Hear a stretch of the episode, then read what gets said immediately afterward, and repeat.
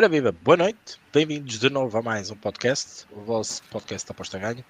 Cá estamos nós de novo então para mais uma inicial. Hoje o podcast dedicado exclusivamente uh, uh, ao assunto apostas no, no, seu, no seu geral. Uh, para me fazer companhia Rodrigo César, que está aqui connosco então para um, ajudar neste debate, sobretudo numa, num, num, tema que normalmente trazemos à baila. Ok. Desejar desde já boa noite a todos, uh, bem-vindos. Um, espero que vocês, entretanto, entrem, deem o vosso feedback a nível de qualidade. Estou a ouvir aqui de vez em quando uns ronfanhos, não sei se sou eu, se é o do Rodrigo. Do Rodrigo não é, deve ser eu. Vejam lá se por acaso isto está uh, operacional, ouvirem bem, com qualidade. Depois o Rodrigo também já vai falar. Agradecer o vosso feedback. Agradecer também a vossa participação. O tema hoje eu diria que é um tema engraçado, é um tema que muita gente fala e pouca gente sabe.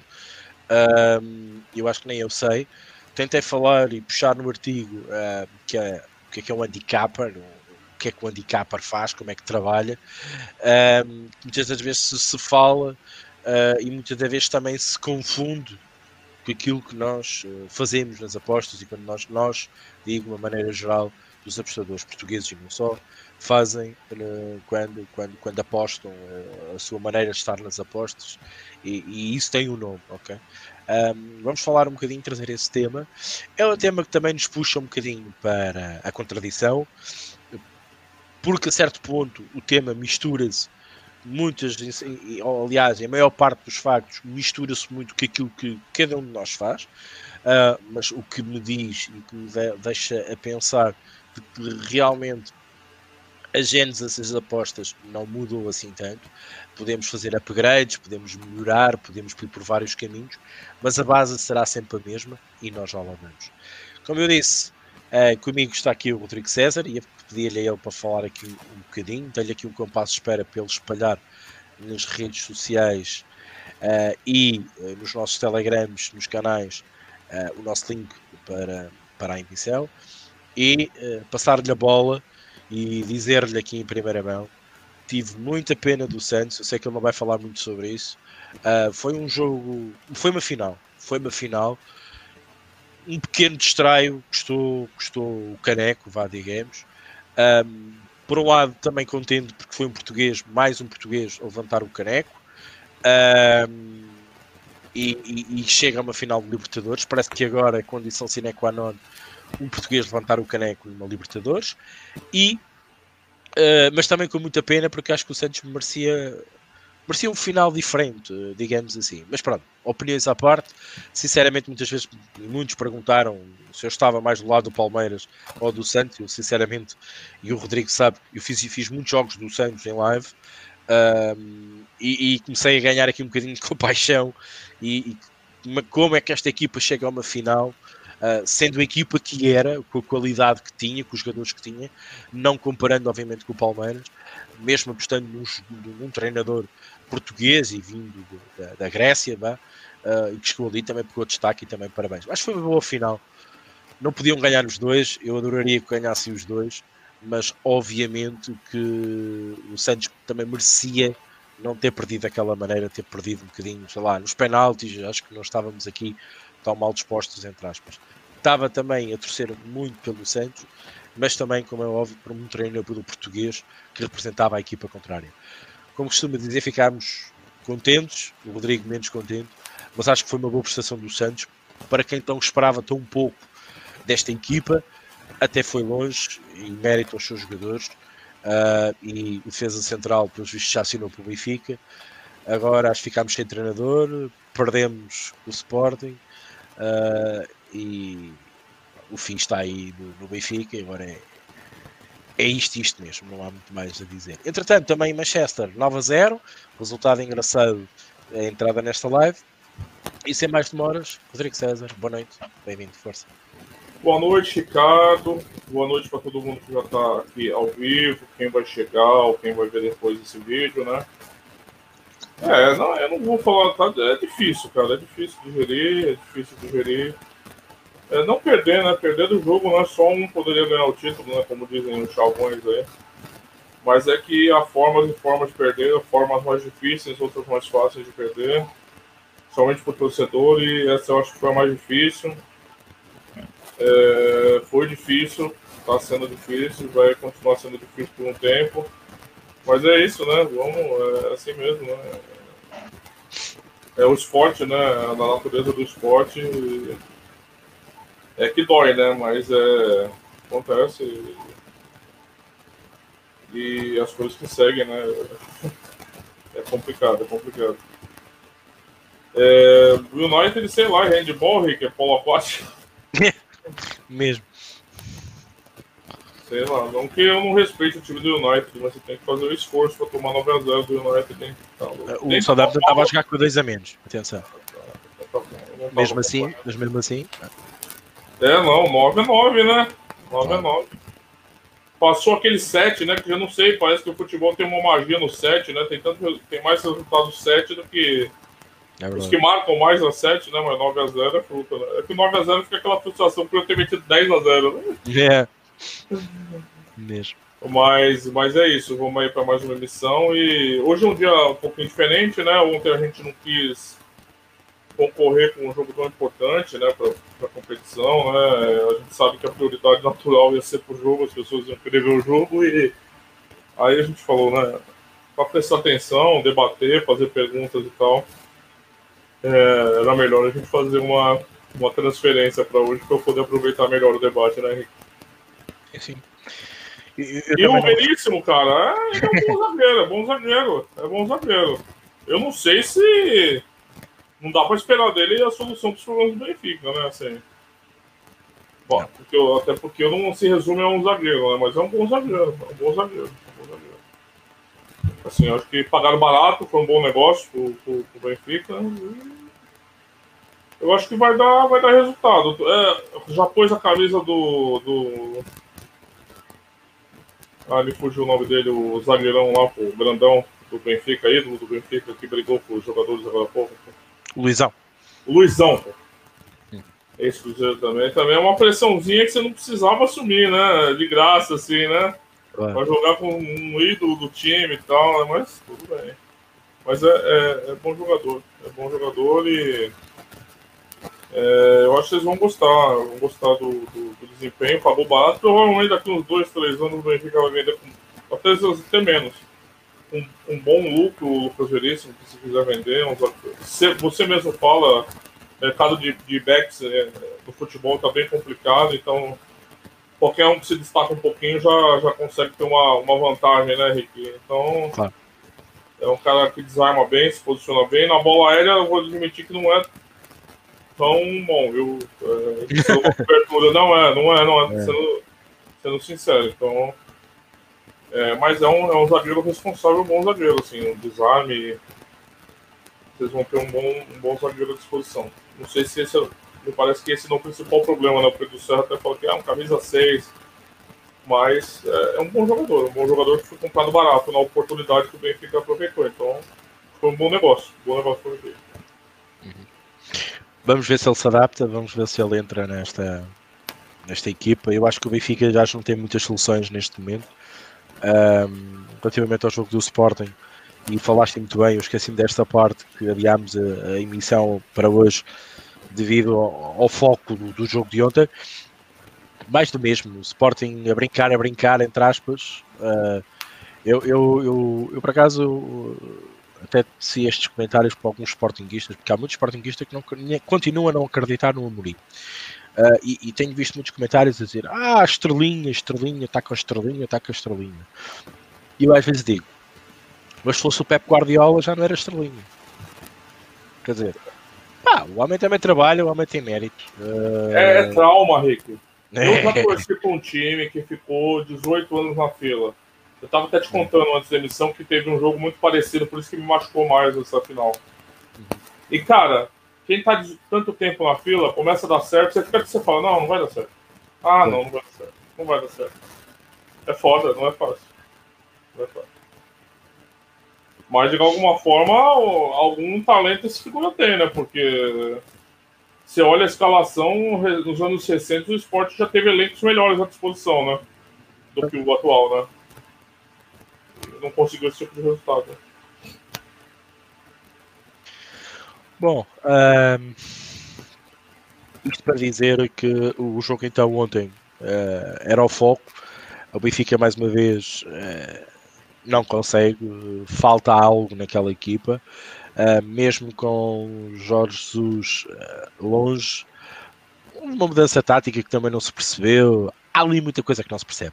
Ponto final, parágrafo, não é preciso dizer muito mais. Vamos ver quando é que o JJ volta, se é que volta. Uh, e como costuma dizer, Deus está no comando. Vamos ver o que é que ele vai fazer àquela equipa, ver se consegue fazer alguma coisa, pelo menos até JJ voltar ou não, até o final da época. Vamos, vamos tipo, cara, já tá cortando, já tá rifando o maluco, hein? Que essa é a minha opinião. Você sabe que rolou um papo que ele poderia voltar. Também assim, né? No, aqui no Brasil agora, Sim. o Flamengo, é, sei lá, cai, estourou uma lâmpada no Flamengo. Jorge Jesus vai voltar ao Flamengo. É. é Mas aqui é a minha opinião. Eu acho que o JJ tem ali um problema de saúde. Não, não será Covid-19, será ali algo mais, mais complexo. E ele não vai voltar tão depressa. E até que uh, vai ser aqui alguns jogos. E ele vai dizer que pá, isto é a minha filosofia, a minha bola de cristal, vai-se me chamar e dizer pá, meus amigos, eu não quero prejudicar mais o Benfica, eu abdico do, dos meus direitos eu agora sou eu, tenho que preocupar com a minha saúde, bababá, bababá. E vai ele por caminho dele lá. Uh, pode ser assim uma saída mais elegante. triste, mas elegante da mesma maneira e a puxar muito ao sentimento, vá, digamos, porque está doente e precisa se tratar e tal. As más línguas, os fontes próximos dizem que realmente ele tem algo, não sabe o quê. Já me disseram que pode ser tudo, pode não ser nada não sei até que ponto isso seja verdade, mas. Mas sério, assim, coisa séria? Sim, sim, sim.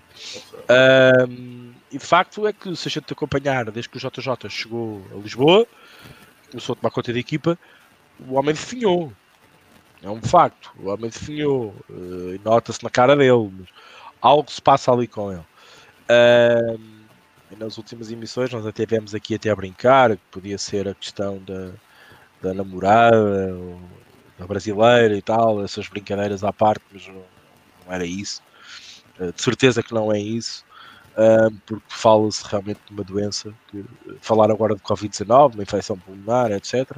Mas pode haver ali outra coisa a mais, espero bem que não.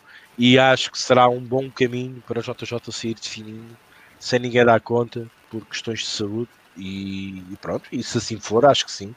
O trabalho às vezes não é tudo, é preciso pôr trabalho uh, e a saúde em primeiro. Um, posto isto, acho que não há muito mais a falar relativamente ao, ao, ao, Benfica. Eu acho que agora é seja o que Deus quiser. Relativamente ao Sporting, eu acho que o Sporting arrisca-se a ser campeão. Ô Rick, desculpa, só um comentário do, do Pedro Serra. O Jorge Jesus deixou o brasileiro e voltou para a mulher. Envelheceu 20 anos. Pois, são escolhas não sabem fazer a escolha certa uh, e depois queixam-se. Uh, ah, vocês são muito da puta. Uh, o, homem, o homem fez a escolha errada, uh, mas tudo bem. Eu não acredito, eu acho que há mesmo, há mesmo um problema de saúde. Uh, nem sei se isso foi verdade, se não foi. Se foi, ok. Não sei, lá saberá mais do que ninguém. A questão, a questão aqui, pronto, será mesmo, será mesmo se ele se vai sair ou não. Mas pronto, vamos ver, vamos ver. Uh, o Benfica não há nada a fazer. O Sporting, eu acho que, que, que a brincadeira da estrela menos estrela, eu acho que arrisca-se a ser campeão. Eu acho que agora há aqui duas coisas que me, que me alertam um bocadinho do Sporting. De repente aparece aqui dinheiro, há aqui umas contratações. E o meu é, medo é que. convidar para você falar, porque tem um artigo hoje no apostaganha.com sobre a chegada do, do Paulinho. Sim, sim. Dá, dá um lambusco nisso aí. Eu acho que estas, esta, Paulinho e a, a, outra contratação também do, do, do defesa um, pode trazer problemas para o núcleo do, do, do seio do balneário do, do, do grupo. Porque é um jogador caro. É um jogador que custou muito dinheiro. Provavelmente terá uma, uma massa salarial um bocadinho mais alta do que aquela molancada que anda ali, não é? Como tu dizes, com razão. Isso pode criar ali um choque negativo.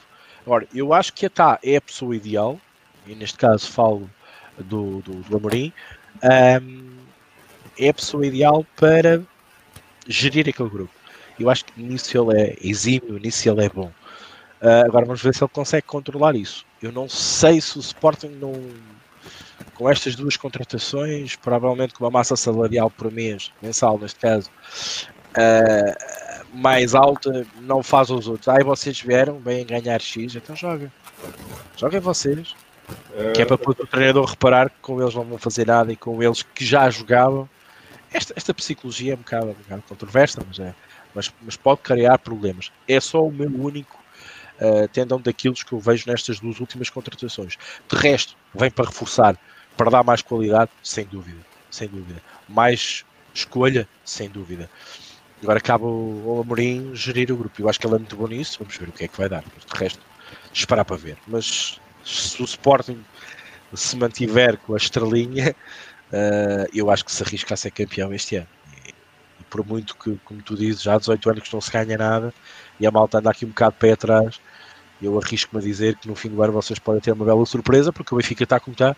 Eu não acredito o Porto, quando vier a Champions, se aguente e não claudique depois aqui no campeonato. Mas isto é a minha opinião. É, o Paulo Nascimento falou um negócio interessante, depois eu vou ler os comentários, mas há mais técnicos portugueses a caminho do Brasil. Ah, não, rapaz, agora, meu filho. Vocês já chegavam aqui, só com sotaque vocês já pegavam mulher fácil. Agora, então, fudeu. Agora vocês chegam aqui, comem de graça no restaurante, se hospeda de graça no hotel. Eu sou técnico. Sou técnico de futebol. Técnico de futebol. Beijo, pega a mulher do cara, o cara tá passando com a mulher, pega, dá um beijo na boca da mulher, sai andando. Agora, agora danou, agora fodeu. Mas, ó, vamos, vamos criar uma, uma distinção qualitativa nos trabalhos aqui, tá, gente? Jorge Jesus, Flamengo, Abel Ferreira, Palmeiras. Se você me perguntar, é, o time do Jorge Jesus jogava mais.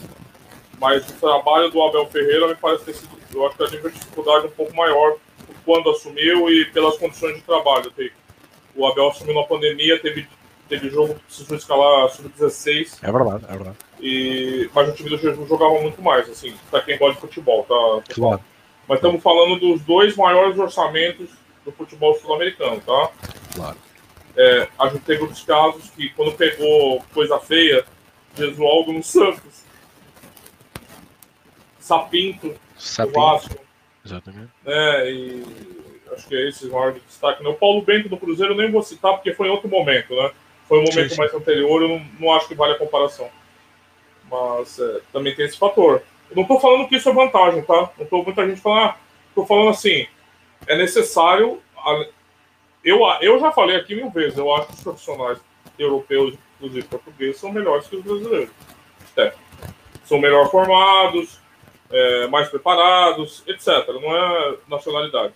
São mais interessados, mais esforçados. Agora, é, precisa dar condição de trabalho. Não dá para chegar num Vasco que o Sapinto um dia ele tem que pagar o salário da faxineira e no outro dia ele tem que separar a briga de torcedor por jogador. Não dá para cara trabalhar assim. Não dá para cara trabalhar. Então, é complicado. Eu não estou criticando quem não deu certo. Eu estou falando que até o Josualdo é outro que também não tem condição de trabalho também. Uhum. Eu até falei aqui quando ele saiu, eu falei, ó, infelizmente não dava para ficar porque estava muito mal mesmo. Só que assim, ele também não deu O timing foi péssimo para ele, o timing. Parou, pandemia, o Santos defendendo, aquele presidente, porque ele pegou ainda, estava aquele presidente criminoso do Santos, o cara teve que lidar com isso, parou a contratação. Então, assim, é complicado, é complicado. Precisa de condição de trabalho é, e os clubes brasileiros oportunistas como são, eles não veem as condições de trabalho para oferecer para o cara, eles veem o técnico de fora. Ah, eu vou meter um, um técnico de fora que resolve. Não vai resolver. Agora estão falando em Vilas Boas, no São Paulo, né? É a última. Que lá no Marcelo os caras quebraram a mamona para cima dele, né? E agora estão falando que. É... Ah, o pessoal tá falando do Inácio no Havaí. Pô, isso aí, coitado. Eu sei é. que vocês falaram que ele já não era bom, mas também no Havaí, complicado. Complicado não. Mas precisa de condições de trabalho, é importante. Mas de fato o técnico estrangeiro é melhor do que qualitativamente, em média, estou dizendo em média, do que o nacional. Mais estudioso. Eu, eu concordo. Eu concordo muito contigo. Eu acho que o, o Abel teve um trabalho mais tático o cunho mais tático na equipa do Palmeiras, o, o JJ fez futebol, pôs a equipa a jogar futebol, espetáculo, aquilo que o brasileiro gosta. Uh, e não só, eu acho que o público em geral gosta, mas sobretudo o brasileiro que gosta, gosta de gols, gosta de emoção, gosta, gosta que a equipe jogue todos os dias bem, para a frente, a correr. Um, o brasileiro gosta muito disso. Uh, e o JJ pôs aquela equipa a trabalhar um bocadinho em essa imagem. O Abel não, foi mais tático, organizou bem a equipa, superou as dificuldades, uh, foi mais. Eu não digo que foi mais treinador, porque acho que ambos foram treinadores, mas foi mais, foi mais prático, foi mais conciso naquilo que fez. Mas pronto. Bom, para não fugirmos mais ao tema, até porque já vamos quase com meia hora de serviço, pedir para ler aí os comentários tá Rodrigo, e seguir para falar um bocadinho sobre handicapper. Vamos lá. É, boa noite para Alexandre Paiva, Marcos Silva, ouço uma ventoinha. É o meu ventilador aqui. É, aí a gente tem que fazer uma escolha complicada. Ou deixa o ventilador ligado ou eu morro. Então, vocês votem aí, fique melhor e escolham a decisão que mais fica mais adequada para o podcast, tá bom? Eu entendo qualquer uma delas, tá? É, boa noite para o Marco Vicente, o Snake, grande Snake. Boa noite, Carlos Rodrigo, ainda com azia por causa do meu Benfica. Rapaz, eu tô com a azia de um batalhão aqui, você nem me fala. Perspectives, o Perspectives, boa noite, voto de uma boa emissão, obrigado, velho, bem-vindo. O Snake disse que até o VAR foi expulso, como é possível marcar aquele pênalti? Pedro Serra, programa do Benfica com a camisola 6. Boa noite, Rocketman. Boa noite, meus queridos. Boa noite, Rocket. Passos continuem alto e dar bons greens aos mais atentos. Grande Rocket. Boa noite, Paulo Nascimento. Boa noite feras. Sempre Ótimos vossos podcasts, obrigado. Paulo, bem-vindo. Pedro Serra, quem diz isso? O Rubem Amorim é claramente muito bom, mas é claramente está com aquela estrelinha, não está produzindo para ir com quatro pontos à frente. Pois é. Se, se todo mundo tiver um diagnóstico desse, é, talvez seja interessante esperar o ajuste, né? E tentar antecipar o ajuste quando ele vier. Se for, né? Se, se a gente tiver convicção desse daí, né, Rick? É uma das ideias que que movem e ajudam muitos apostadores. Eu penso que se, se, o diagnóstico, você tem esse diagnóstico, eu acho que vale a exploração. Fernando Tavares, boa noite. Bem-vindo, Nirvana. O Fernando, oh, Fernando Souza. Boa noite, camaradas. Grande abraço. Tem saudade da advogada. Ah, mas eu também ficaria, hein? Vai nós. É, o, é, o Rocketman falou, deixaram a. Deixa, deixaram, fecharam o mercado de inverno e não foram buscar advogado. Fernando Tavares diz, Rodrigo, sobre aquilo que se dissesse do esporte, não ganharam muitos anos com melhores jogadores, uma dessas épocas de bons jogadores, imagina quem era o treinador. Eu lembro. Eu lembro, Levando, eu lembro, eu lembro que era, eu lembro, eu lembro. É, realmente aquilo, aquela vez foi. É um, é um bom time mesmo. Vai ter que mostrar serviço, se não correr não joga. Paulo Nascimento mais técnico, o Fernando Souza, Ricardo, caso do Benfica, equipe de 120 milhões, resultado do batalha. Pois é, né? Parece que comprou mais qualidade do que mais quantidade do que qualidade, né, Ricardo? Eleições, eleições são sempre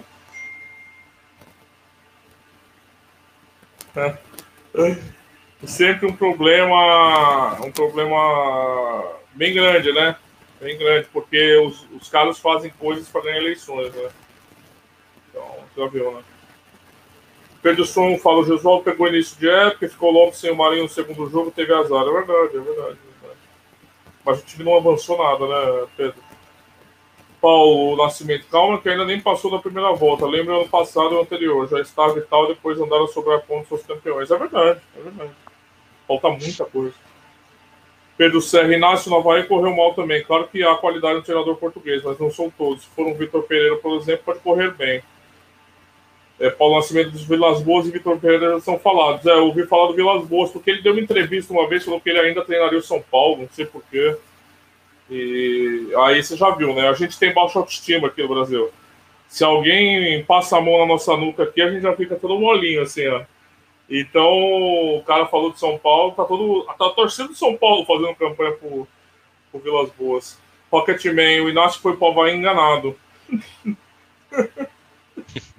é, o Jesualdo fazia melhor do que fez. Felizmente não teve tempo. Ainda assim parou defesa e justiça lá com valor. Eu também acho que foi o timing.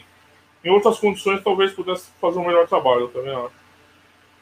O da Norte, boa noite a todos. Rodrigão, deixei uma dúvida sobre Carne Leão no Telegram. Se puder dar uma conferida. Ô, oh, desculpa, mano. É muita mensagem, cara. Às vezes me passa, mas certeza. E quando eu demorar para responder, manda outra mensagem, manda uma interrogação.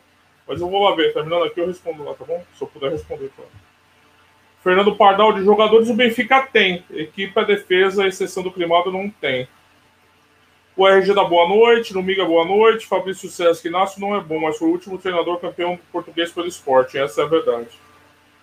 Paulo Silva, boa noite, Malta, muito tempo que não tinha oportunidade de ver live. Aquele abraço ao Rico e ao Rodrigo. Outro abraço para você, Paulo, bem-vindo. Marco Vicente, realmente Jorge Jesus não é o mesmo, perdeu a energia que tinha. Das duas, uma, está doente mesmo, ou a equipe não corresponde ao que ele pede e ele vê que não faz nada daquele balneário. É, desmotiva também, né? O André NS, boa noite. Mais uma, mais um volta, mais uma rodada. Perspectiva, gostei de ver um Amorim, benfiquista ferrenho, a festejar como um leão. É, eu acho que quando entra nessa fase, né, o profissionalismo acaba dominando, né? Não, não, não tem muito, né? Não tem mais como ficar muito apegado, né? Fernando Souza de Vilas Boas vai fazer estágio no Dragão com, o Papa J, o Pinto da Costa. Mas ele quer ser técnico dirigente? Tudo lido, Rico. Sim, é verdade. Eu acho que nem ele sabe o que é que quer. Já quis ser piloto de automóveis, eu, eu acho que ele quer é ser muita coisa e nunca decidiu por aquilo que ele quer realmente. Uh, treinador, hum, não me parece que seja que seja grande futuro. Acho que ele não se adaptou mais daquilo que aprendeu e com quem aprendeu, uh, na minha opinião. Mas pronto, no Marseille aconteceu aquilo que que há muito se esperava. Isto é uma bomba relógio. Uh, obviamente não se esperava nesta altura em que os adeptos não estavam no estádio. Sempre disse aqui, sempre já afirmei aqui N vezes nestes podcasts que o Marcelo a jogar em casa era pior, ao contrário das outras equipas, pelo, pela, pelo público. O público sempre foi contra as administrações que lá passaram, tudo o que aconteceu naquelas administrações, até uma, uma filha do presidente assumiu o cargo durante muito tempo. Ah, foi sempre uma grande celeuma de volta da, da, da, administração do clube. E de facto, onde se esperava que se podia, com um treinador mais coerente, que o Marselha pudesse alcançar mais, e sem público, agora realmente, porque não há mesmo público devido à pandemia, os adeptos lembraram-se: olha, se a gente não pode entrar ali, vamos entrar ali no outro lado.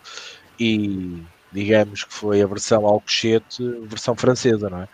E pronto, correu mal e é uma pena para o futebol. Uh, é uma pena para o futebol ter acontecido este tipo de coisas. Mas pronto.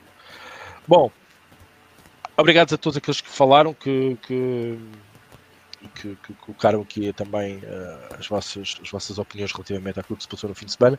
Vamos lançar o tema uh, Andy Uh, eu tentei com este artigo, vou lançando aqui o artigo já na Genesis, já, já o lancei anteriormente.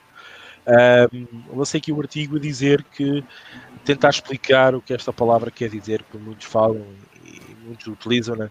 sem saber o que é. Bom, o artigo está aí, está o link, leiam.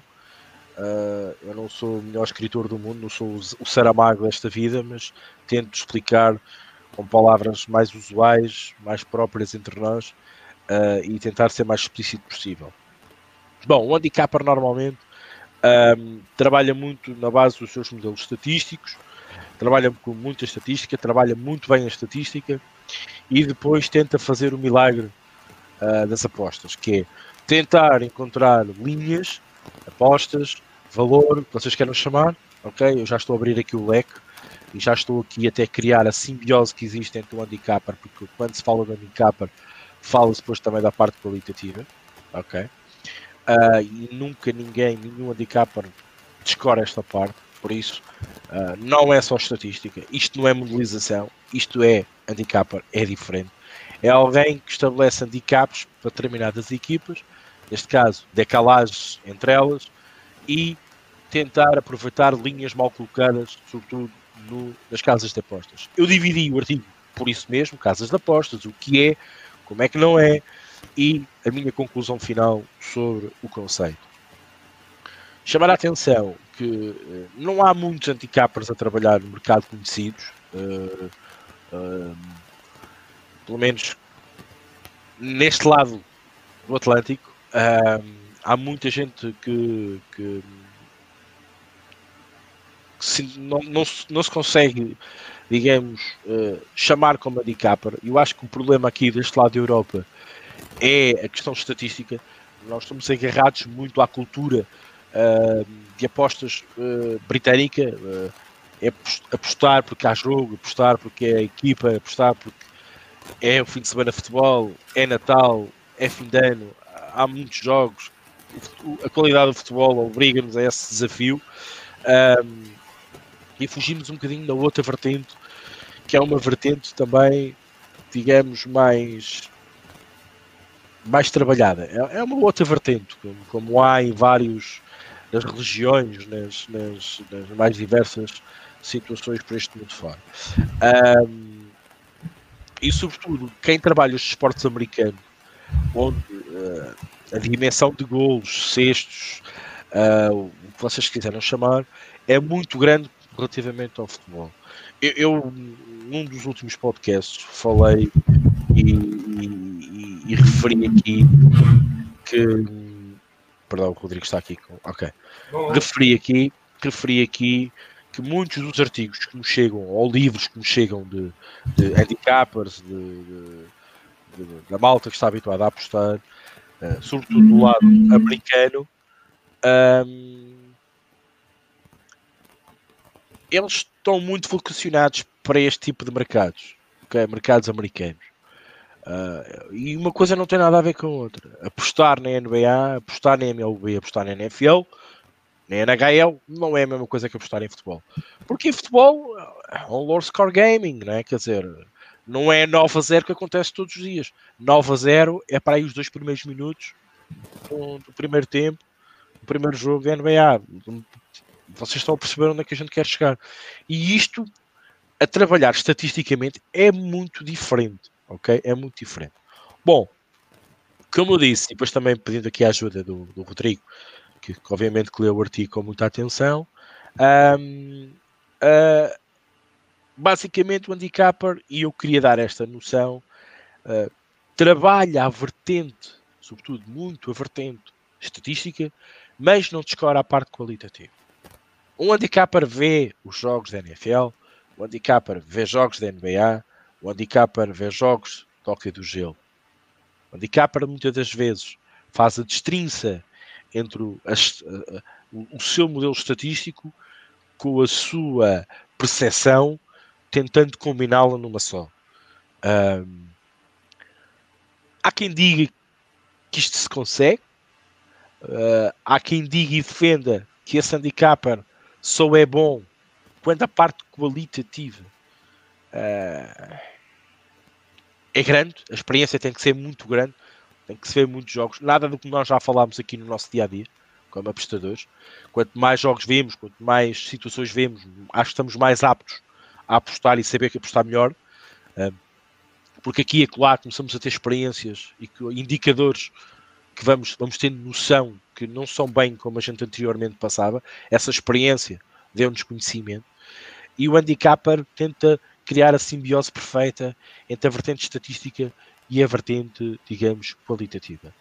A maior parte dos apostadores que eu conheço trabalham dentro da base da gênese do apostador à procura do valor, da teoria do valor.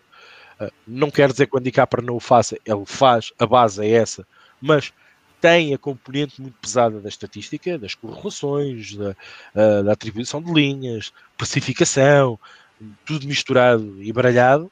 Uh, passávamos aqui provavelmente duas horas a falar de como é que o handicapper chega a uma conclusão empírica das, das, das, das suas, das suas stats, dos, dos, seus, dos seus modelos, e depois temos aqueles que simplesmente fazem modelização, ponto final parágrafo, não querem nem se importam muito com a parte qualitativa da questão outro, é outro, é outra seita, vá, digamos, se podemos chamar assim. Eu acho que neste momento uh, eu sou ainda um bocadinho handicapper, uh, se assim posso chamar, dando a minha experiência. Uh, eu trabalho muito os modelos estatísticos, trabalho muito a modelização em si, mas ainda tenho o meu cunho qualitativo que coloco muitas das vezes nas apostas em que faço. Não consigo apostar, digamos, às cegas o modelo muitas das vezes dita isto, dita aquilo, eu vou, mas, mas eu tenho sempre a curiosidade, normalmente eu conheço bem as equipas, onde aquilo está a dizer que vai ou deixa de ir. Normalmente faço em ligas conhecidas, ligas que eu já sigo, ligas que têm um conhecimento dominador comum, quem é gosta de futebol e de desporto, não é? E isso hum, não me diz, Ricardo, tu és, tu fazes modelização, não, eu faço, eu sou handicapper, eu, eu ainda cometo muito o meu cunho, porque há muitas apostas como ele diz para ir e eu não faço porque acho que aquela equipa está a passar um mau momento e eu não vou arriscar. Posso ser sincero, muitas das vezes queimo muitas apostas green à conta disso. Mas eu ainda não consegui arrancar-me desta, desta, desta, deste osso uh, que é a teoria do valor, que é a minha parte quantitativa. Eu não consigo olhar só para números. Ainda é muito difícil fazer essa transição. Posto isto, dei-vos a minha experiência, aconselho-vos vocês a, a, lerem o artigo e, claro, a opinarem aqui para um, colocarem questões e também falarem um bocadinho sobre o tema. Era importante para alimentarmos um bocadinho este podcast. Rodrigo. É bom, eu não, não, eu não estou muito familiarizado com o universo de apostas norte-americano. Não sei se esse termo é mais usado lá do que aqui. Primeira dificuldade qualitativa que eu tive, aqui eu acho que eu vou, posso expressar até a dúvida das pessoas, é dúvida mesmo, tá? É que a terminologia. Eu não ficou claro para mim qual a diferença de um handicapper e de um apostador.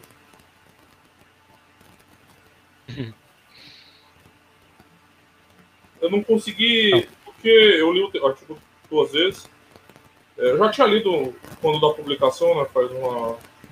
Inclusive, eu convido todo mundo é, a ler os artigos do Rico, tem a seção específica lá no apostabanha.com. Porque, método. Uma colocação de odds. gap do mercado. Modelo estatístico ou qualitativo, ou, ou ambos, como você destaca no final. É, conhecimento amplo, base estatística elevada. E aí tem uma parte ainda EV+. Eu cheguei à conclusão que todos nós somos handicappers. Eu estou errado, Rick. Eu, não, eu, não, eu posso estar errado, tá? é uma dúvida honesta mesmo. Eu não consegui distinguir qualitativamente. É, eu não sei se é só uma diferença terminológica de outro universo das apostas, por isso que eu falei do norte-americano que é o universo das apostas que eu não estou muito familiarizado, principalmente no, no, que concerne a, a especialistas, assim, né? Eu como são mercados que realmente eu nunca me debrucei, dificilmente vou me debruçar, é, a gente acaba, o tempo escasso, né, Ricardo? A gente acaba não procurando. Talvez devesse para aprender coisas novas. Mas eu fiquei com dificuldade de estabelecer essa, essa distinção analítica aqui. O que, o que seria um. O que, o que, que é singular do handicapper? O que, que só o, o, handicapper faz? Qual o papel essencial do handicapper que se diferencia ele de um apostador? Ou, é um apostador? Porque no final você fala isso um pouco, né? Você fala, olha, você pode ver na atividade de vocês, né, do dia a dia, várias coisas, você pode se considerar um handicapper, né? Mas a primeira dúvida que eu tive no artigo foi essa essa questão da terminologia, assim, né? O que, o que é o que, o que, que torna o handicapper único? Ou o handicapper é um apostador e comum assim? Eu, eu, eu, concordo contigo. Aliás, a conclusão do meu artigo é essa mesmo. É, é que quando, quando muitos que defendem, e, e, e se tu procurares e fores ao Dr. Google e colocares what is handicapper, o que é que é um handicapper, um, sobretudo o mercado norte-americano, uh, define muito que o, que o handicapper trabalha muito a, a base estatística e, e emite dados estatísticos que te permitam chegar a uma conclusão empírica da próxima aposta que faz. Um, eu quero crer que também muita gente aqui, uh, em Portugal e na Europa, uh, trabalha a estatística, mas não trabalha a estatística àquele nível. Isto é a minha opinião. Àquele oh. nível usa a estatística como processo de validação, processo de visualização, de peso, de porque é uma metodologia que usa e que obriga a olhar para aquele ou para o outro fator. Um, um, um, um, sistema preditivo, vá, digamos, na base de estatística, que o handicap pode usar, pode ser ligeiramente diferente, bem trabalhado, como é óbvio, ligeiramente diferente daquilo que um apostador normal faz. Eu não quero dizer que o apostador normal não olhe para a estatística, não olha, obviamente que olha. Um, e às vezes a estatística, como eu já disse, é, é enganadora. A estatística é aquilo. Nós temos que saber interpretar e da maneira que, que nós queremos interpretar, porque ela tanto nos diz uh, se aquela equipa está num momento bom ou se está num momento menos bom. Ok? Uh, a questão aqui é essa: é tentar perceber se uh, a estatística é, prevalece mais no handicapper do que no apostador dito comum. Eu sei que posso estar aqui a banalizar um bocadinho, um bocadinho a palavra apostador, mas eu quando falo do apostador, eu não falo de um apostador que já percebe qualquer coisa da poda. Estou a falar daquele apostador que entra aqui e acha que isto é, é favas contadas. E mesmo aquele apostador que já domina os conceitos e que já procurou alguma base para fazer as suas apostas, não trabalha tão bem a parte estatística como o handicapper faz. É, é, muito mais complexo o trabalho do handicapper, no meu, no meu entender, relativamente ao apostador no, no comum. Mas, e digo também para dar aqui um pouco de razão ao Rodrigo, muito provavelmente o handicapper pode não dar tanta. Depende, depende dele, mas a maior parte dos handicappers não dão tanto, uh, e vou dar o exemplo de um, não dão tanto valência uh, aos seus números, à sua estatística, mas sim uh, ao seu conhecimento, à sua parte qualitativa que tem sobre um determinado jogo. Eu falo um apostador uh, que não tem qualquer programa informático, que é considerado um handicapper, porque ele projeta as linhas mentalmente. Uh, é, um, é um apostador uh, brutal e é considerado um handicapper. Ok? Mas, mas ele não tem um modelo estatístico criado por computadores, Python, whatever. Ele usa mentalmente as suas, as suas linhas, mete-as no papel, faz o seu handicap, entre aspas, e com o seu conhecimento empírico e com o seu parte qualitativa não precisa de grandes trabalhos e não deixa de ser bom na mesma. Nós não estamos aqui a dizer, e espero que essa mensagem passe, que o handicap é melhor que normal ou comum. Não.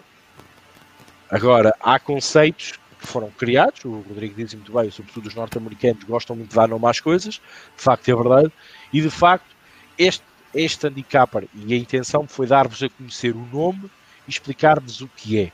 Por isso, a questão é perceber que o handicapper, da maneira como trabalha e como aborda o, mercado das apostas, sobretudo o mercado norte-americano. É esta a minha ideia. Rodrigo.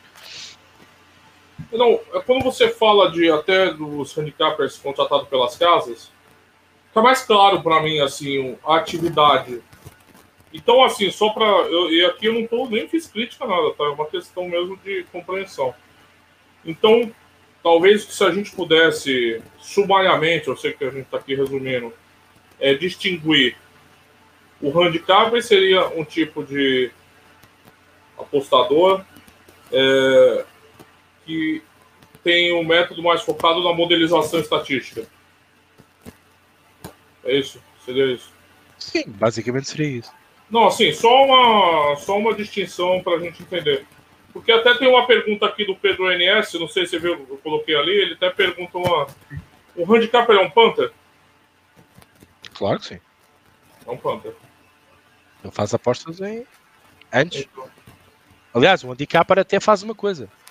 Aposta na famosa linha de abertura. É, então, como você fala até ali, você fala que o handicapper pode construir fairlines, não é da não necessariamente constrói, mas pode construir Fairlines. E depois, quando a gente fala em EV, né, a Fairline é uma expressão, senão, do, do, do que a gente busca na teoria do valor. Né? Quando a gente constrói uma Fairline para a gente, ou a casa de apostas constrói uma Fairline é, dela, né, através de um handicap, às vezes. É, uma Fairline é a tentativa do apostador de construir uma linha que ele considera mais adequada à expressão daquele desfechos do evento esportivo, né? Então, É, a gente olha para o evento, olha para todas as variáveis que envolvem o evento, e a gente constrói uma Fairline, que pela tradução do João Santana seria linha justa. É justa do quê? Baseada em quê uma Fairline? É quando você considera que aquele desfecho estatístico ficou bem expressado pela sua linha. Então você falou, ó, nesse jogo aqui, o handicap asiático para essa equipe, para mim a linha justa desse jogo é 1.93. Né, com a probabilidade associada. Um interim. Eu me surpreendo ainda como as pessoas não percebem que odds são probabilidades associadas. É incrível isso ainda. É, é a estatística mais básica da aposta e às vezes eu vejo a galera falando sem, sem pensar nesse prisma. Agora voltando. E quando a gente vai olhar o mercado, né, a gente vai ter o nosso parâmetro, né, que é tudo uma construção de parâmetros para, a longo prazo, como fala no artigo, buscar o EV+. Então, assim, e, pá, me parece também que o objetivo do handicapper é, é sempre achar uma Fairline. Fairline pensando a Fairline como a expressão justa, a expressão probabilística justa de um evento esportivo. Ou que cada um considere justa, vai, tá? É justo é um negócio subjetivo, que é justo, eu sempre falo, que é justo para mim, não é justo para o Ricardo, não é justo para o pessoal que está aqui. É, são coisas diferentes.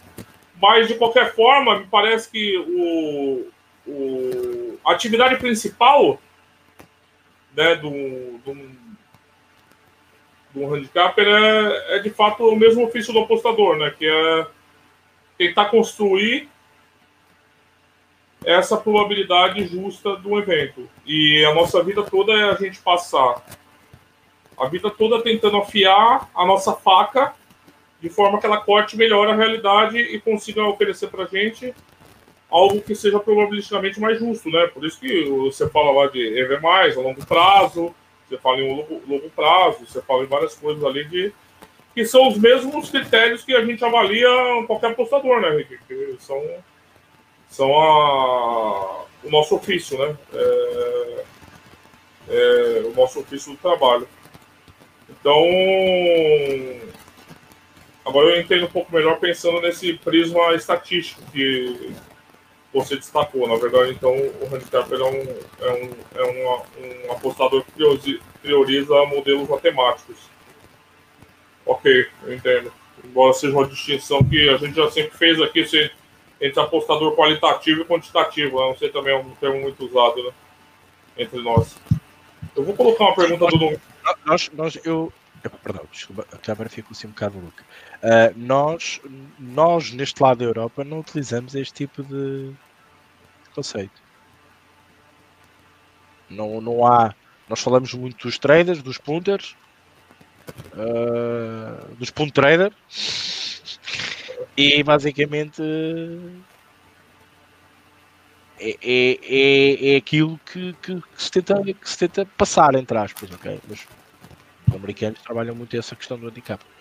É, aí tem vários comentários legais aqui, né? O André. É... Calma aí, deixa eu voltar um pouquinho aqui.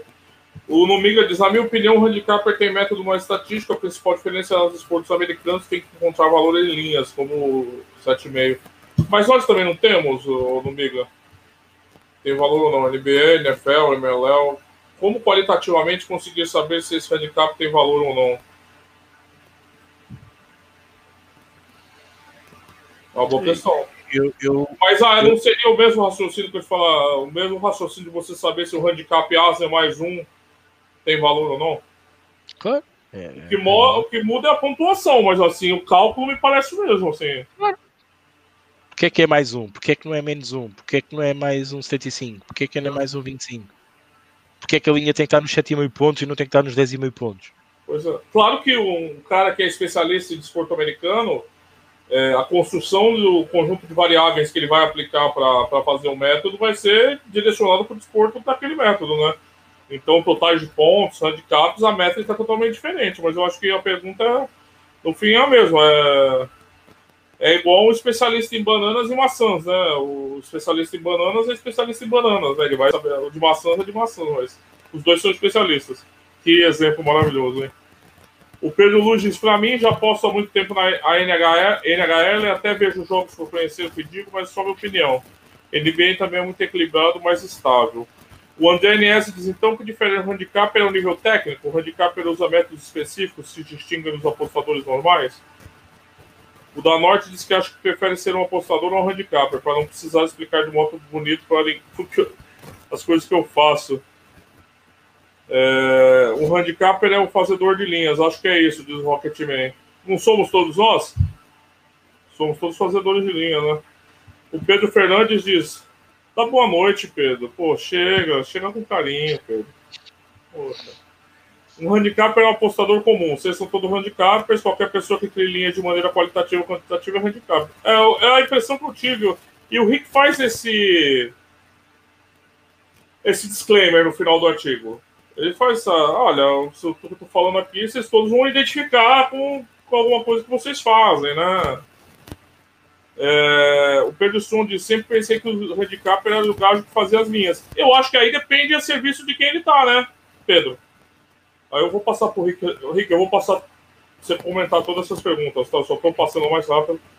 É, mas aí eu acho que a, se tiver uma casa, a, a soldo de uma casa de apostas, né, Ricardo? Ele será o cara que cria as linhas, né? Porque no fundo é o que eu estava falando.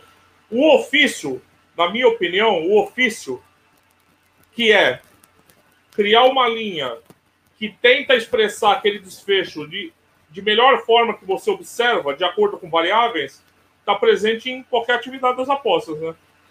O Fernando Tavares diz: é, tá, tá, ao fim de tantos temas que trazem, gajo já fica confuso, já não sei o que são. Eu aposto há muitos anos do mesmo modo, conhecimento qualitativo, antes de ver as odds, faço minhas linhas, depois decido, compro ou não. Pedro Luz, Ricardo, se vídeo jogos da NBA, por exemplo, eles têm estatística para tudo e mais alguma coisa. É incrível para nós, ele é normal. É verdade, cara. E tanto, toda semana, todo jogo bateu um recorde lá, né, Pedro? Ah, é o cara que mais fez, fez cesta de três usando um tênis amarelo. Ah, é o cara que. É impressionante.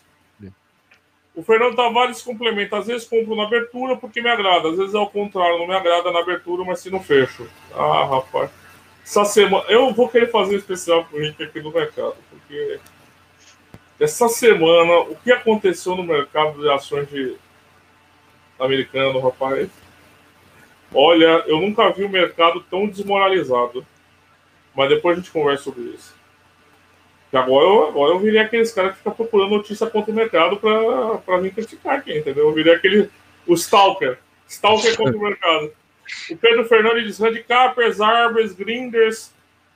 Chasers, traders. Rapaz. Esses termos. Tem aplicativo, só. Traders é tudo apostador, a única coisa que muda é o método. O Numiga diz: a diferença, o Rick falou no início, as pontuações mais altas dos esportes americanos do que nos europeus, que basicamente é futebol, com menos score. Rick, desculpa, eu vou te passar para você comentar o que você quiser de tantos comentários. Uh, eu, relativamente ao, ao, Fernando, eu não trago nada, isto são coisas que existem. Uh, o que eu vejo é que muita gente às vezes fala: Ah, eu sou handicap, para ser sempre está a dizer. Ah, eu sou é trader saber porque é que eu sou trader. Ah, eu sou ponto trader sem saber se isto existe. Um, aquilo que eu quero dar a conhecer é que a palavra existe, o conceito existe. E eu explico-vos o que é, o que ele faz, como é que faz, como é que chega às apostas, e depois dou o meu cunho, dou a minha conclusão e digo o que o Rodrigo disse aqui, é um bocadinho como todos nós. Eu acho que cada um de vocês se identifica com um handicapper. É, foi só isto que eu quis transmitir. Porque muitas das vezes uh, eu estou em muito lado há muito tempo e, e, gosto, eu gosto muito de ver as pessoas a falar sobre apostas e começo a perceber que as pessoas às vezes usam os termos sem saber o que estão a dizer. Sem perceber que, mesmo usando um termo para uma determinada situação, num determinado contexto, não serve. Não é aquilo que se tem que dizer. Esta questão, e agora respondendo já à parte da NBA, dos handicaps, uh, das casas de apostas, eu não posso considerar um, um handicapper que, que trabalha os desportos americanos, como o Rodrigo disse aqui muito bem, tem estatística para tudo. Até quantas latas de cerveja ele bebeu antes do jogo, ou de Red Bull bebeu antes do jogo. Ok. Um, a questão aqui é que há mais maneira de estatística, de trabalhar a estatística, nós no futebol. E depois é outra coisa. É um mercado e é um desporto que tem linhas muito seguidas. É preciso quantificar o 7, o 7,5, o 8, o 8,5, o 9, o 9,5, o 10, o 10,5. Nós no futebol olhamos para a linha do 2,5, a linha do 2 e ficamos por aqui. Ninguém vai, ninguém vai olhar para a linha do 7,5, a não ser que seja adivinhar-se o resultado hoje do Manchester United. Não sei se me estou a fazer entender. Porquê? Porque o futebol é low score gaming. É normal. Tem a sua característica. Esta questão esta questão aqui é para que vocês percebam, estes artigos é para que vocês percebam que as nomenclaturas existem, as pessoas falam delas, mas, mas vocês ao ler este artigo e a verem este podcast, vocês percebem o que é que isto quer dizer. É apenas o meu cunho, é apenas também a minha conclusão, porque nós aqui no fim cada um vai tirar a sua conclusão do que é um handicap para ou não. Já foi aqui, o Pedro Fernandes foi muito explícito, um, o Fernando também foi muito explícito, diz que há nomes para tudo. De facto, há nomes para tudo. Agora, a minha principal obrigação é explicar-vos o que é que cada nome corresponde. Para que vocês, amanhã, não cheguem a um chato qualquer dessa vida e fiquem mal vistos por vocês estarem a chamar handicapper sem saberem o que é. É só isto que me interessa. Ou é então esta... vocês não acham que alguém que se designa handicapper é o supra-sumo Exatamente. Porque e vocês podem responder assim: Eu também sou. A ideia é esta: é que chega lá um gajo e diz assim: Eu sou handicapper, eu faço 30 por uma linha. E vocês dizem: Olha, eu também sou. Porque o handicapper também faz isto. E eu faço isto. Ponto final parágrafo. Eu quero é essa ideia. Responder ao, ao Perspectives uh, em que aposta em Big Brother qual é a nomenclatura? É BB. É bebê? Sempre foi bebê? Não é? Na cultura é Olha, bebê. Eh, tá tendo Big Brother aí agora, é isso? Aqui tá uh, Sim, acho que sim, acho que sim. Aqui, tá, aqui tá tendo. Cara, eu tenho, eu tenho vergonha, com um pouco de raiva, de apostador que começa a falar de Big Brother. Porque assim, não tem problema apostar no Big Brother. Não, não tem problema. Eu não sou. Pode apostar. Só que esse cara aposta em Big Brother e depois vem colocar uma dica de gestão de banca no tweet seguinte. é uma vergonha. É uma vergonha. É uma vergonha, assim, é uma vergonha.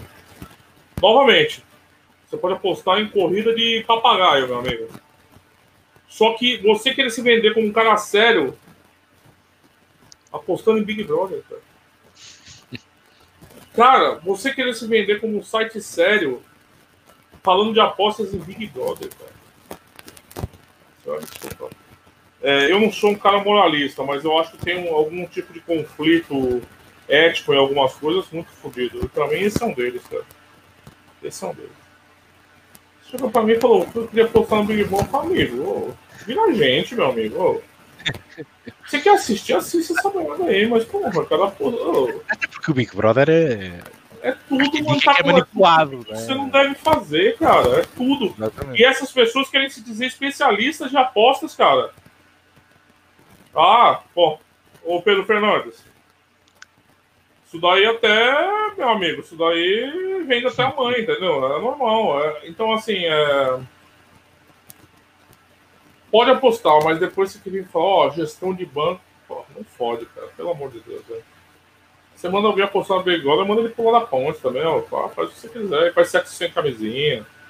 Vai, vida louca, mano. Dinheiro é teu, não é? O pinto é teu, tudo, tudo é teu, não é? Então. Hum. Mas assim, eu, eu fico indignado, cara. É, pela contradição, não pelo fato em si, cada um aposta o que quiser.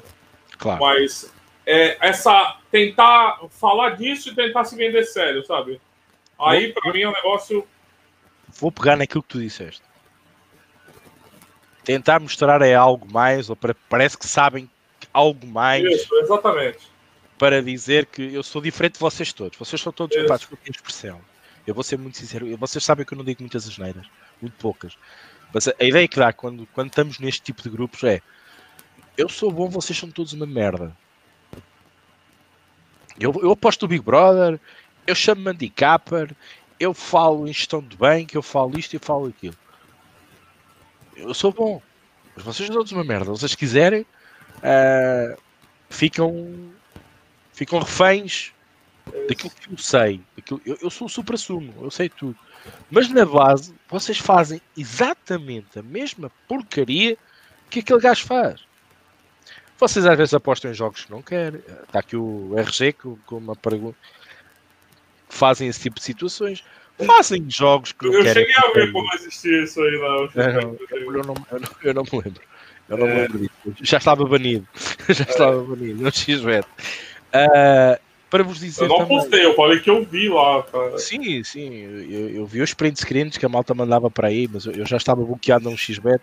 Três contas. Atenção. XBET é especial, cara. A gente é, pode, olha, a gente não pode negar. Os caras têm, olha, os caras são especiais. Tem jogo de cintura, tem jogo de cintura.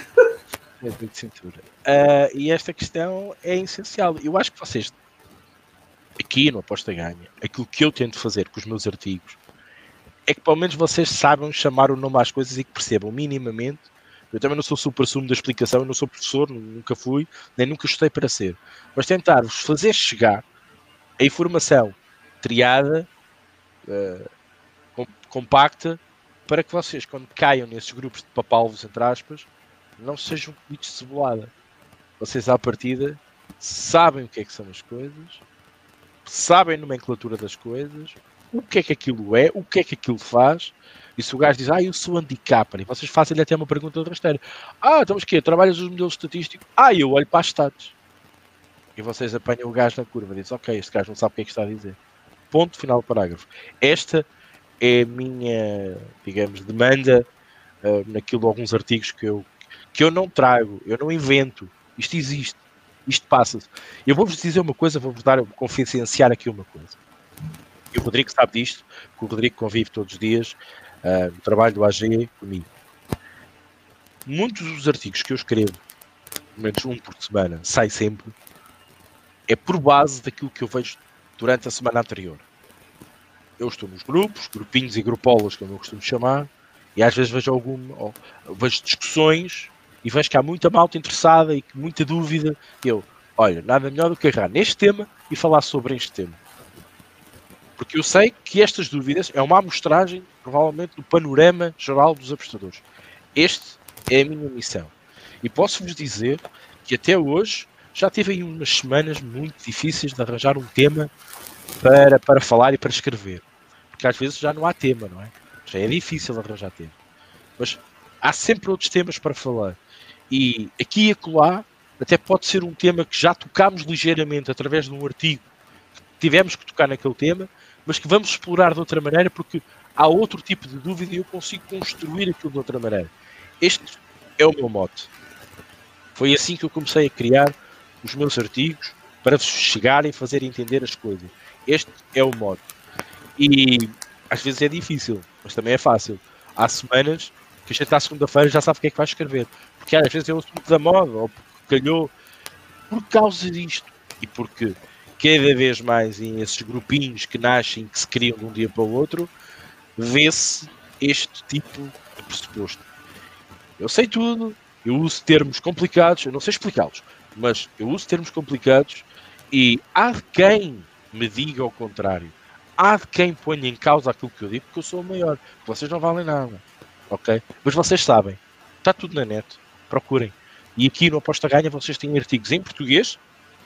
Ok? e também no, no Posta Ganha Brasil, que vos explica a maior parte dos conceitos, ou pelo menos os conceitos mais badalados nas últimas semanas sobre as apostas desportivas. E mais não digo. Rodrigo. Não, é isso. Deixa eu ler os comentários aqui. É... Ah, GameStop. Não, próximo, provavelmente próximo tema do artigo aqui do, do podcast. Segunda-feira que vem, tá? Essa semana foi terça, excepcionalmente. Vai ser o Public Money, um artigo que já tá lá na Aposta Ganha do Ricardo. E vocês se preparem, vocês podem vir assistir, porque a, os dois vão sair sangrando daqui. Dessa vez não vai ter, vai ter violência. GameStop. É isso aí. Não, não Miga fala. Os, uh, os exemplos americanos na NLB tem métodos com base no primeiro lançador. Na NHL tem estatística. Não, cara, assim, sinceramente, eu respeito muito o apostador americano. Porque, meu amigo, tem 60 jogadores na NLB por time. Na NFL tem 45 jogadores por time. Três times para jogar. Respeito mesmo, cara. Respeito pra caralho, sério. Não é fácil. Não é fácil. Eu não vou aqui ser falso e falar, ah, não, os dois lados têm sua dificuldade. Tem. Os dois lados têm sua dificuldade. Mas MLB, assistir MLB é difícil. Apostar, então, meu amigo, é mais difícil ainda. Eu tenho que dar o braço torcer pros caras. É, o Fernando Pardal diz: a estatística, para mim, se não souber analisar, pode ser enganadora. É necessário conhecer os padrões, as variâncias naquilo que está sendo analisado. A partir daí, tentar a problemática justa. Sem dúvida, sem dúvida. Sem, sem dúvida, né? É um. É uma matéria-prima, né? Fernando Tavares, sou old school. Já sei que o Pedro Fernando não gosta que eu diga isso. É, o pessoal tira sarro aqui do Big Brother. É esse mesmo. Aí eu não vou falar que eu tô no Brasil, vai que eu tô no processo aqui, né? Um XBET era divertido, os Forne, cara. Da Norte fala, alguns são bons apostadores, outros são bons vendedores. Esses dois são como água e vinho. Mas olha, eu vou falar pra vocês, cara. É, é, chato, eu sei que às vezes é foda você faz um trabalho sério, pra quem, como da Norte, Perspectives, que tem uma de serviços aí e então, mais gente. E você vê um cara que é pilantra ficando rico do teu lado, milionário do teu lado, e, e às vezes pra você demora mais. Mas olha, sabendo trabalhar alguns nichos, é, perseverem, porque também tem muita gente que conhece como é o ofício. E, e é isso, assim. Claro, nunca vai ser igual, tá? Nunca vai ser igual. A malandragem sempre vai preponderar, mas. É, o Pedro Fernandes Rodrigo, viste o mito do trade que postou um print de green, esqueceu de esconder o valor da stake, totalmente viu que ele apostou 10 reais. Não vi, mano. Não vi, cara. Não vi, velho. Me manda isso depois, Pedro, por favor. Eu adoro essas adoro fofoca das apostas. Adoro, adoro, adoro. O da Norte, o melhor artigo sobre carne leão foi que o Rodrigo escreveu pro AG. Cara, aquilo lá, é... aprendi na raça, viu, da Norte? Na raça, na raça. Até o Darcy Lismayer, um cara do Brasil, também veio me perguntar agora uma dúvida que ele está recebendo algumas vendas de crédito por pessoa jurídica. Ele queria saber se o carne leão funcionava e eu estou na dúvida, porque o carne leão é uma pessoa física. Estou pesquisando mais agora para ver como é que posso ajudar ele. É isso. Tudo lido, Rico. Muito bem. Passamos sete minutos depois da hora, mas vamos concluir esta emissão. Estávamos a ler uh, as vossas demandas, as vossas opiniões. Um, espero que eu tenha conseguido, eu e o Rodrigo, passar a nossa mensagem, a, a, a nossa demanda um, sobre este artigo em específico, sobre o handicapper. Basicamente, chegámos todos à conclusão não passa de um apostador normal, mas com outro nome. Uh, e a ideia é esta: que vocês cheguem lá fora e que quando alguém se intitula como isso, uh, vocês têm resposta para dar, porque vocês já sabem o que é, é um handicapper. Uh, não é mais ninguém melhor ou pior que vocês, simplesmente há ali uma composição estatística que trabalham diferente, porque são norte-americanos, porque têm que trabalhar essa, essa, essa métrica de maneira diferente, têm informação, têm estatística de tudo e mais alguma coisa, porque trabalham com Ice Core Games e nós com Low Score Games. Por isso é que muitas vezes, quando lemos alguns artigos e chama a atenção para isso, porque eu já vi grandes pessoas nas apostas a cometer este erro. Eu chamo mais uma vez a atenção. Quando vocês lerem livros, artigos, vejam a proveniência de quem os escreve. Porque uma coisa é estarmos a falar de alguém que fala de handicap, de linhas de abertura, de, de odds, market makers, um, baseados. Um, um livro é baseado na experiência que têm. São americanos, vocês têm que perceber de que aquela malta não aposta em futebol. E os livros que escrevem, e os conceitos que defendem, e as ideias que têm perante certos determinados assuntos, é muito baseado nos high score games, ok? Não é no futebol. Eu, eu, sei que há pessoas que falam do soccer, ok? Do futebol, mas, mas, mas é muito raro aquele que escreve sobre isso. Muito raro. É muito difícil encontrar um apostador americano que olhe para o soccer como nós olhamos e que tenha a experiência que nós tínhamos aqui na Europa. E a parte sul-americana, o brasileiro, também tem muito, ok? espero que vocês percebam, vocês têm que ter esta noção. Vocês não podem ler e dizer assim: ó, oh, este gajo está a falar sobre o Kelly desta maneira. Está bem, mas o Kelly é utilizado uma gestão de banca. O gajo, for preciso, faz não sei quantas apostas durante, durante aquela jornada da NBA. Tem não sei quantos mil jogos. Vocês às tantas não fazem isso. Porque vocês são, são especialistas numa liga. E uma liga no máximo tem que 6 jogos, 7 jogos, 8 jogos no máximo. A NBA tem não sei quantos, não sei quantos jogos. Percebam isto. Ok? Eu tenho uma experiência diferente de jogos completamente diferentes. Espero que tenha passado a mensagem, tanto no artigo como nesta fase final. Rodrigo, muito obrigado, muito obrigado a vocês todos. Um, agradecer o vosso carinho, neste caso a vossa, a vossa participação aqui e também àqueles que nos vão ver depois e passava então a palavra para o Rodrigo para despedir então aqui um, da malta e entretanto também passarmos para, para a parte final da emissão e fecharmos a emissão.